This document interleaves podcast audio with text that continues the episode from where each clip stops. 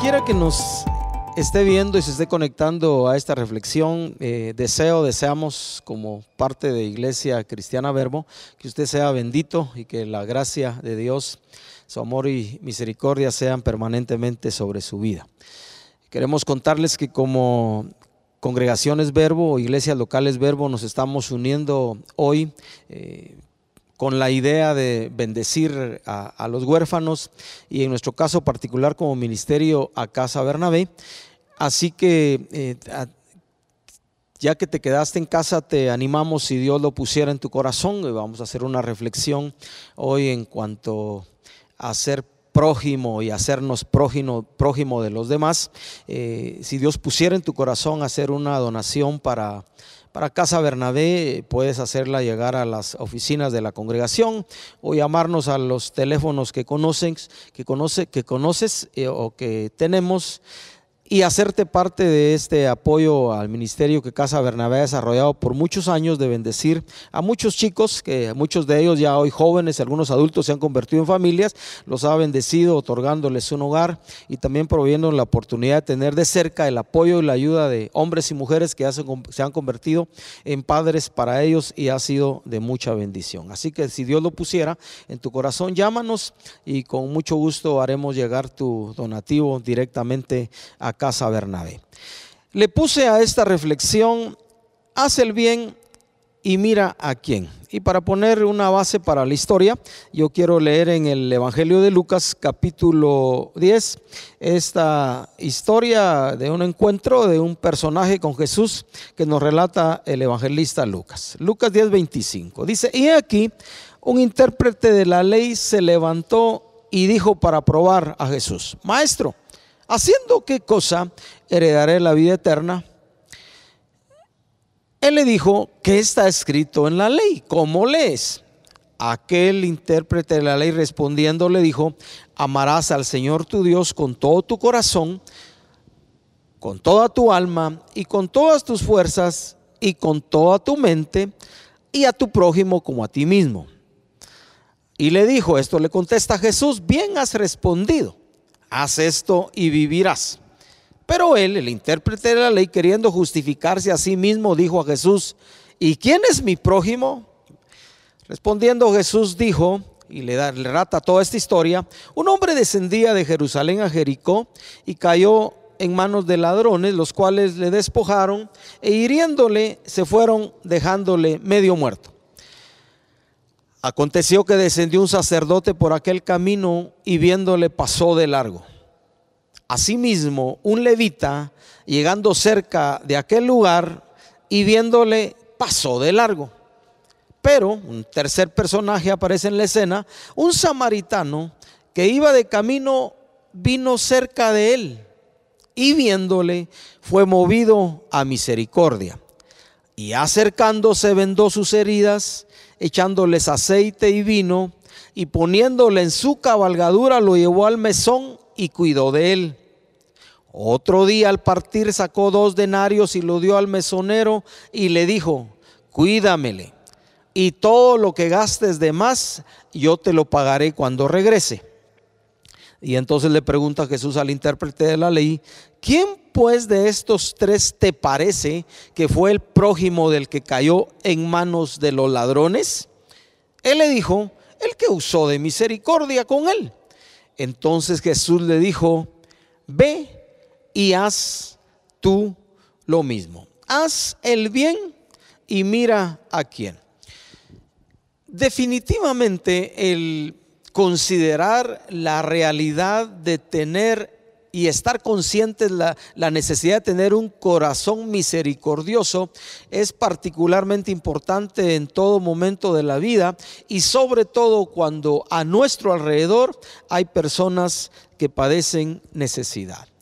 La misericordia de Dios hizo posible extender su gracia y su amor al ser humano perdido, alejado de Dios por su pecado y proveer en Cristo un redentor para que la humanidad completa y en, la realidad todos aquellos que reconocen la, su necesidad de Dios y se vuelven a Dios en arrepentimiento, encuentran en Jesús, en nuestro caso, el perdón de pecados y la vida eterna. Así que la misericordia hace posible, tanto en el caso de Dios, el devolvernos el acceso a Él, a la relación con Él, al trono de la gracia donde podemos o acudir para alcanzar misericordia, tener el favor de Dios y tener respuesta a nuestras oraciones, a nuestras necesidades, pero la misericordia también manifestada, expresada en nuestra vida puede hacer posibles algunas cosas, muchas, yo quiero mencionar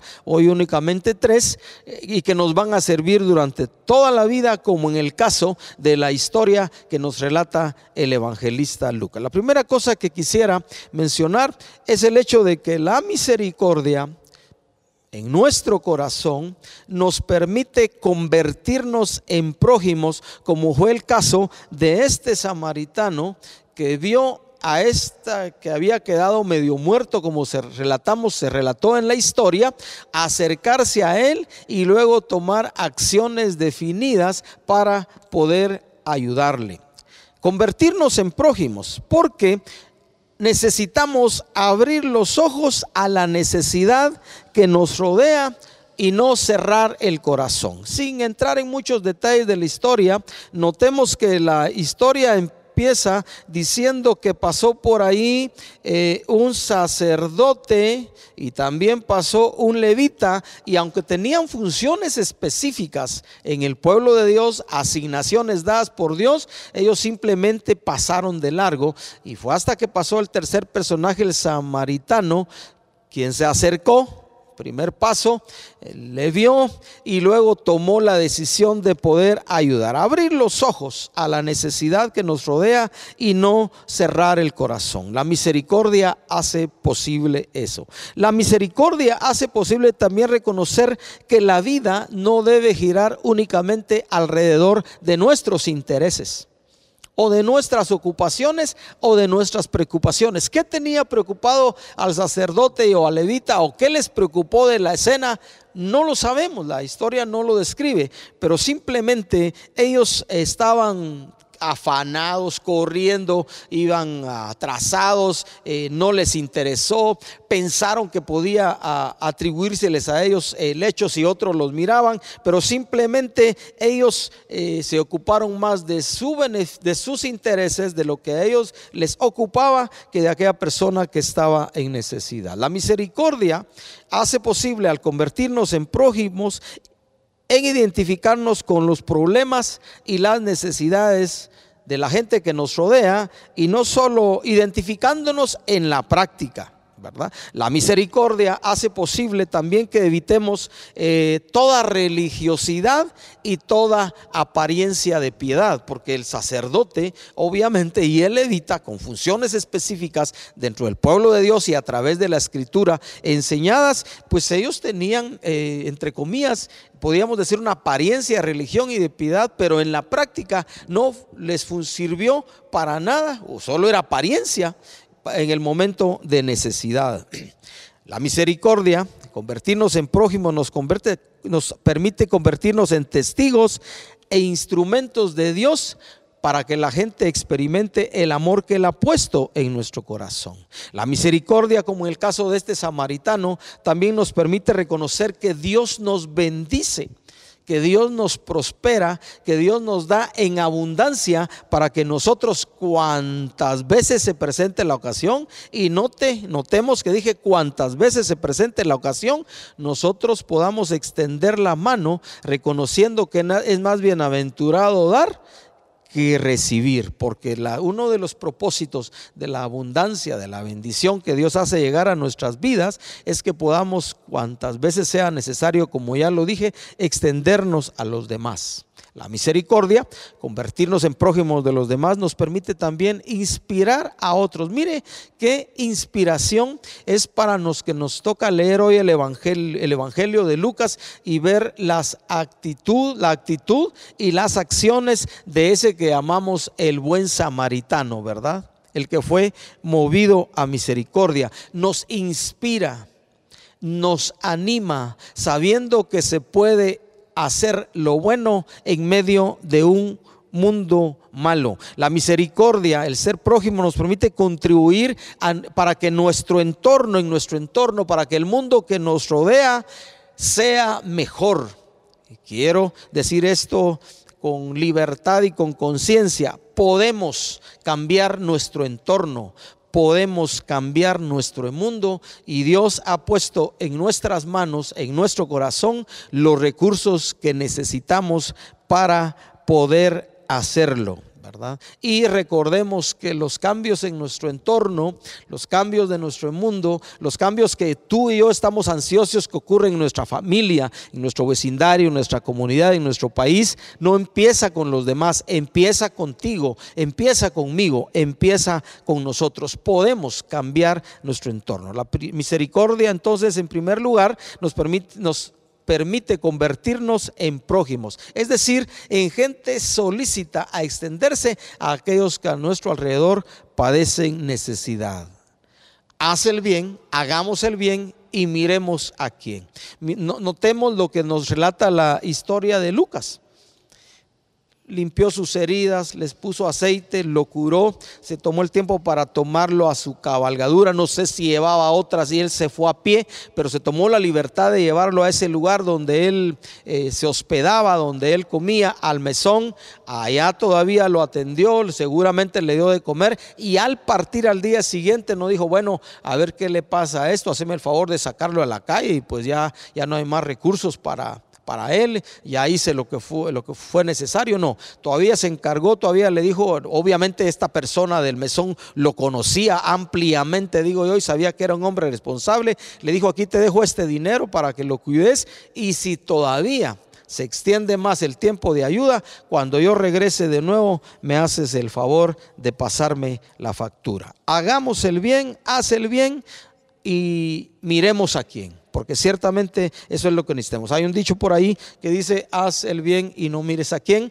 Creo que tiene el sentido de atender a todos, pero yo le quise poner a esta reflexión, haz el bien, hagamos el bien y miremos a quién se lo hacemos. La segunda cosa que quisiera mencionar en cuanto a la misericordia es el hecho de que hacer el bien, extendernos a los demás, nos permite también, en este caso era un afligido, alguien que había pasado una crisis, nos permite también extendernos, socorrer a los necesitados. He dicho en muchas ocasiones, quisiera recordarlo de nuevo, que hay un interés profundo, serio y responsable en el corazón de Dios por atender a los desposeídos y a los desvalidos de la tierra. Así que hablando de socorrer al necesitado, la primera cosa que quisiera yo mencionar un poco, y voy a leer varios pasajes que serán suficiente testimonio al respecto, el interés de Dios por los desvalidos de la tierra. Así que quiero leer varios pasajes. Voy a ir primero al libro de Salmos. Me tienen un poquito de paciencia y entonces vamos a ir por varios pasajes de la escritura. libro de Salmos. Y estoy buscando específicamente Salmos 68. Voy a leer los versículos 5 y 6. Mire el interés de Dios por los necesitados. Padre de huérfanos y defensor de viudas es Dios en su santa morada. Mire lo que Dios se atribuye como responsabilidad por los huérfanos y las viudas. Luego dice el versículo 6, Dios hace habitar en familia a los desamparados. Lo que eso puede significar para alguien que anda en abandono y en desamparo. Habitar en familia, tener gente que los ame, que los respete, que los honre, que los cuide, que les provea para sus necesidades. Dice también el versículo 6, saca a los cautivos a prosperidad. Dios hace habitar en familia a los desamparados, saca a los cautivos a prosperidad. Padre de huérfanos y defensor de viudas es Dios en su santa morada. Quiero ir al libro de Proverbios y vamos a empezar en el último capítulo de Proverbios, capítulo 31, y vamos a leer los versículos 8 y 9, hablando del interés de Dios, pero también como Dios nos compromete como su pueblo, como sus hijos, para luchar por los desvalidos, por los desposeídos de la tierra. Abre tu boca por el mudo en el juicio de todos los desvalidos. Mire qué interesante. No dice que nos callemos. Abre tu boca por el mudo en el juicio de todos los desvalidos. Abre tu boca, juzga con justicia y defiende la causa del pobre y del menesteroso. ¿Qué quiere decir eso? Luchemos a favor de ellos, pero esa lucha también debe incluir el poder apoyarles, buscando si fuera necesario, aparte de lo que nosotros podamos tener en la mano para bendecirlos, buscando recursos para que ellos reciban también lo que necesitan como provisión para su vida, para su vestido y para su casa. Vamos a ir a otro pasaje de Proverbios, Proverbios 22. Estos pasajes hablan por sí mismos. Proverbios 22, 22. Mire lo que nos dice la escritura. No robes al pobre. Ingratos diríamos nosotros si alguno le roba al pobre. No robes al pobre porque es pobre pero alguna gente se aprovecha a veces de la situación, a veces no se les paga salarios justos, ni que eh, eh, nos aprovechamos, me quiero incluir, nos aprovechamos a veces de situación y ni siquiera les pagamos el salario mínimo del día por un salario, ¿verdad? Por trabajo de un día, el salario mínimo. No robes al pobre porque es pobre, en otras palabras, no nos aprovechemos de la necesidad y la situación, ni quebrantes en la puerta del afligido. Y mire, ¿sabe por qué dice? Porque Jehová juzgará la causa de ellos y despojará el alma de aquellos que lo despojaren. Despojaren. Horrenda cosa es caer en manos del Dios vivo. Así que tengamos mucho cuidado en qué hacemos. En Éxodo, vamos a ir a Éxodo, capítulo 22. Éxodo 22.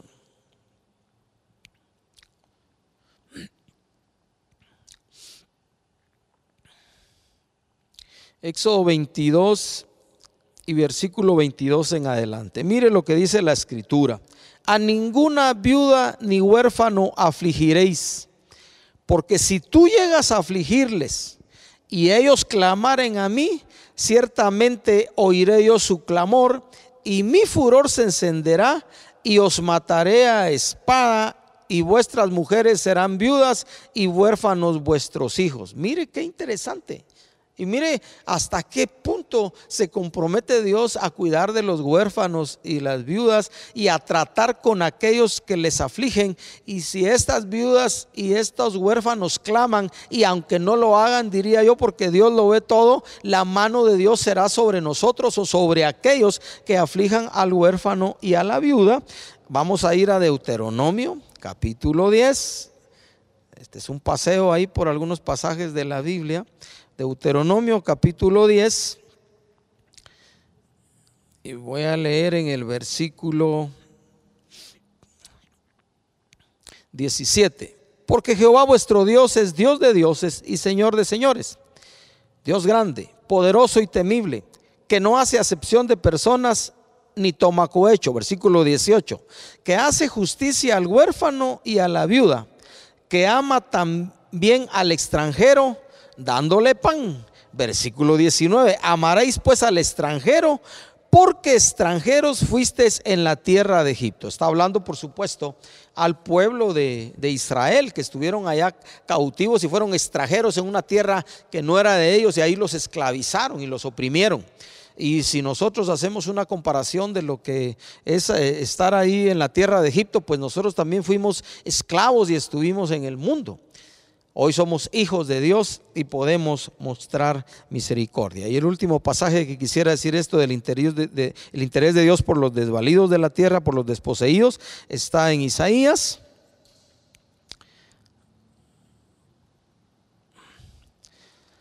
Isaías capítulo 1 y versículo 17. Aprended a hacer el bien, buscad el juicio restituida al agraviado, haced justicia al huérfano, amparad a la viuda. Mire todo el interés de Dios por los huérfanos, por las viudas, por los desposeídos de la tierra. Socorrer al necesitado. Beneficios de ser compasivo. Déjeme que miremos también, ¿verdad? Generalmente hay una tendencia en nuestro corazón como seres humanos, por cuando eh, se trata de beneficio, pues nos interesa, lo tenemos ahí sembrado en el corazón. Así que la escritura tampoco es pobre en ese sentido, en hablar de los beneficios que podemos tener de ocuparnos en socorrer al necesitado. Así que vamos a ir al libro de Proverbios libro de Proverbios y vamos a empezar en el capítulo 11. Capítulo 11 de Proverbios. Vamos a leer los versículos 24 y 25. Hay quienes repartes, reparten y les es añadido más. Y hay quienes retienen más de lo que es justo, pero vienen a pobreza el alma generosa será prosperada y el que saciare, él también será saciado. El que dé, el que comparta, el que, el que se encargue de bendecir a los demás, eh, él Dios se encargará de saciarlo. Proverbios 11, 24, 25. Vamos a ir a Proverbios 21 y únicamente leer un versículo aquí. 21, 21. El que sigue la justicia y la misericordia, hallará la vida, la justicia y la honra. El que sigue la justicia y la misericordia, el que se extiende a los demás, el que los trata bien, el que los trata con respeto, el que se extiende en sus necesidades, hallará la vida, la justicia y la honra. Mire qué interesante. Vamos a ir a otro Proverbios, Proverbios 22. Versículo 9. El ojo misericordioso será bendito porque dio de su pan al indigente. Y es que la misericordia no es solo un, sentimiento interno, sino el misericordioso automáticamente se mueve a dar de lo que tiene, a suplir las necesidades de los demás. Por eso es que el proverbista afirma eso. El ojo misericordioso, el que, se, el que eh, tiene dentro de su corazón, se extiende a los demás y por consiguiente... Eh, va a ser bendito. ¿Por qué? Porque dio de su pan. El que da recibe, el que siembra cosecha. Y vamos a ir a, un último Proverbios, en Proverbios 28, para terminar este de que beneficios de ser compasivos, Proverbios 28, 27. Dice, el que da al pobre no tendrá pobreza el que da al necesitado, el que extiende su corazón, el que comparte lo que tiene, sea poco, sea bastante, sea mucho, el que da al pobre no tendrá pobreza, más el que aparta sus ojos, eso está terrible, tendrá muchas maldiciones. ¿Cuántas veces nos ha tocado eh, pasar de largo o simplemente no extendernos a los demás? Eh, recapacitemos recapacitemos porque el que da al pobre no tendrá pobreza, tendremos abundancia y no queremos de ninguna manera recibir ninguna maldición en la vida, ¿verdad? Eh, así que beneficios de ser compasivos. Una tercera cosa de socorrer al necesitado, debemos defender su causa. Voy a leer un aquí en Salmos 82 es decir, abogar por ellos con las formas de vidas y diría yo también de las formas correctas, ¿verdad? Eh, Salmo 82, 3 y 4. Defended al débil y al huérfano, aquí se incluye al débil. Haced justicia al afligido y al menesteroso. Librad al afligido y al necesitado, librarlo de mano de los impíos, de los malos cuando nos demos cuenta, cuando nos enteremos o cuando de cerca miremos que hay gente que se aprovecha de los necesitados y de los pobres, tomémonos la libertad en nombre de Dios, eso sí con respeto y de manera correcta, de defender su causa y en amor confrontar a las personas para que traten bien a toda la gente, defender su causa. Y una última cosa que quiero compartir de socorrer al necesitado es lo que Santiago nos dice en su capítulo 1, en el Nuevo Testamento. Santiago capítulo 1